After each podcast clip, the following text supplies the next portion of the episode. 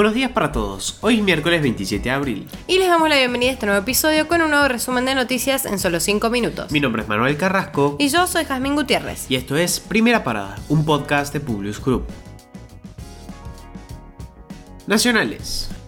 El Fondo Monetario Internacional reiteró su proyección de crecimiento de la economía argentina en torno del 4%, en línea con lo que estimó en el programa económico acordado con el gobierno nacional. En un informe sobre la economía regional, el organismo advirtió sobre el fuerte impacto de la inflación global en las economías latinoamericanas, cómo los estados deberían afrontar esta crisis y alertó sobre posibles dificultades financieras en esta parte del mundo como consecuencia de la guerra en Ucrania. La guerra en Ucrania, el aumento de la inflación, las condiciones financieras más restrictivas, la desaceleración económica de los principales socios comerciales y el descontento social pueden empeorar las perspectivas de crecimiento. Esto sostuvo el director del Departamento del Hemisferio Occidental, Ian Golfan.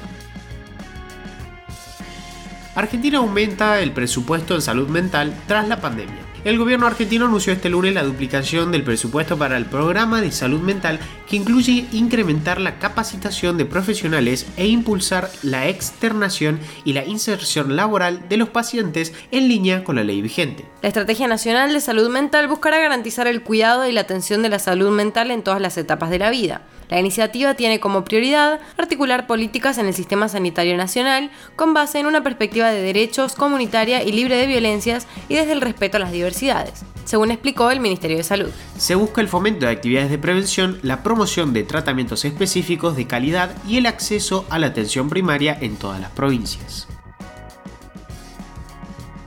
presentaron tres denuncias penales contra el intendente Lucas Gui por la campaña de Morón que invitaba a los jóvenes a tomar poquita cocaína. Lo acusan de incentivar el consumo de drogas a través de una campaña que se realizó el fin de semana durante el Festival Solidario. Según sostiene el abogado Sabroso, quien elaboró uno de estos escritos, presentados en el Juego Federal número 1, los funcionarios públicos no deben incentivar este tipo de conductas nocivas para la salud ni naturalizarlas. Todo lo contrario, su accionar debe estar dirigido a que se eviten. Es sugestiva esta recomendación a personas que transitan el camino de las drogas y en alguna forma son esclavos de estas adicciones.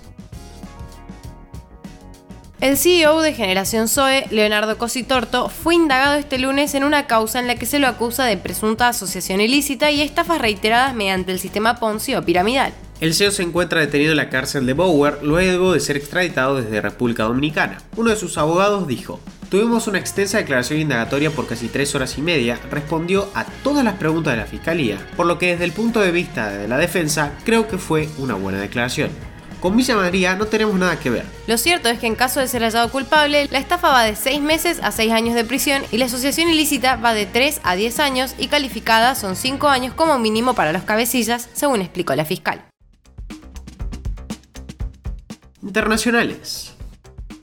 Rusia interrumpió el suministro de gas a Polonia y Bulgaria. Las suspensiones serían las primeras desde que el presidente ruso, Vladimir Putin, dijera el mes pasado que los compradores extranjeros poco amistosos tendrían que pagar a la empresa estatal Gazprom en rublos en lugar de otras divisas. Sin embargo, el gobierno polaco dijo que estaba listo para enfrentar cualquier interrupción del suministro de Rusia.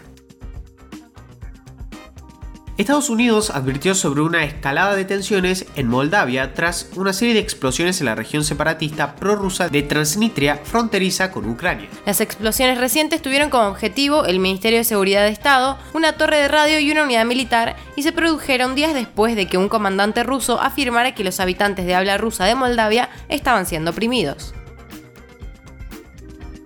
El director de la Agencia Nuclear de la ONU advirtió que hay niveles radioactivos anormales en Chernobyl. El director general del Organismo Internacional de la Energía Atómica condenó el martes la ocupación por parte de las fuerzas rusas durante varias semanas del sitio nuclear Chernobyl en Ucrania como algo muy peligroso. Resaltó que hubo momentos en los cuales los niveles subieron debido al movimiento de equipamiento pesado que las fuerzas rusas trajeron aquí y cuando se fueron. Kim Jong-un aseguró que ampliará su poder nuclear a la mayor velocidad. El dictador norcoreano hizo hincapié en que Pyongyang se preparará de manera exhaustiva para poder emplear la disuasión atómica en cualquier momento y advirtió que cualquier fuerza extranjera que busque una confrontación dejará de existir. El discurso tuvo lugar durante un gran desfile militar que se celebró en la noche del lunes para conmemorar el aniversario número 90 de la fundación del ejército norcoreano. Ministro de Exteriores de Ucrania aseguró este martes que cuando Rusia habla de la posibilidad de que se desate una tercera guerra mundial, esta vez nuclear, es porque siente que está perdiendo la batalla en Ucrania. Declaró esto después de que su homólogo ruso mencionara que el peligro de una guerra nuclear es grave y no debe subestimarse. Ahora sí, los despedimos por hoy y los esperamos mañana en el próximo episodio de Primera Parada. Te pedimos que compartas nuestro podcast con tus amigos para que podamos seguir creciendo y llevando las noticias a todos. Envíanos tus comentarios o sugerencias a nuestro Instagram, publius.com.ar. Que tengan muy buen día.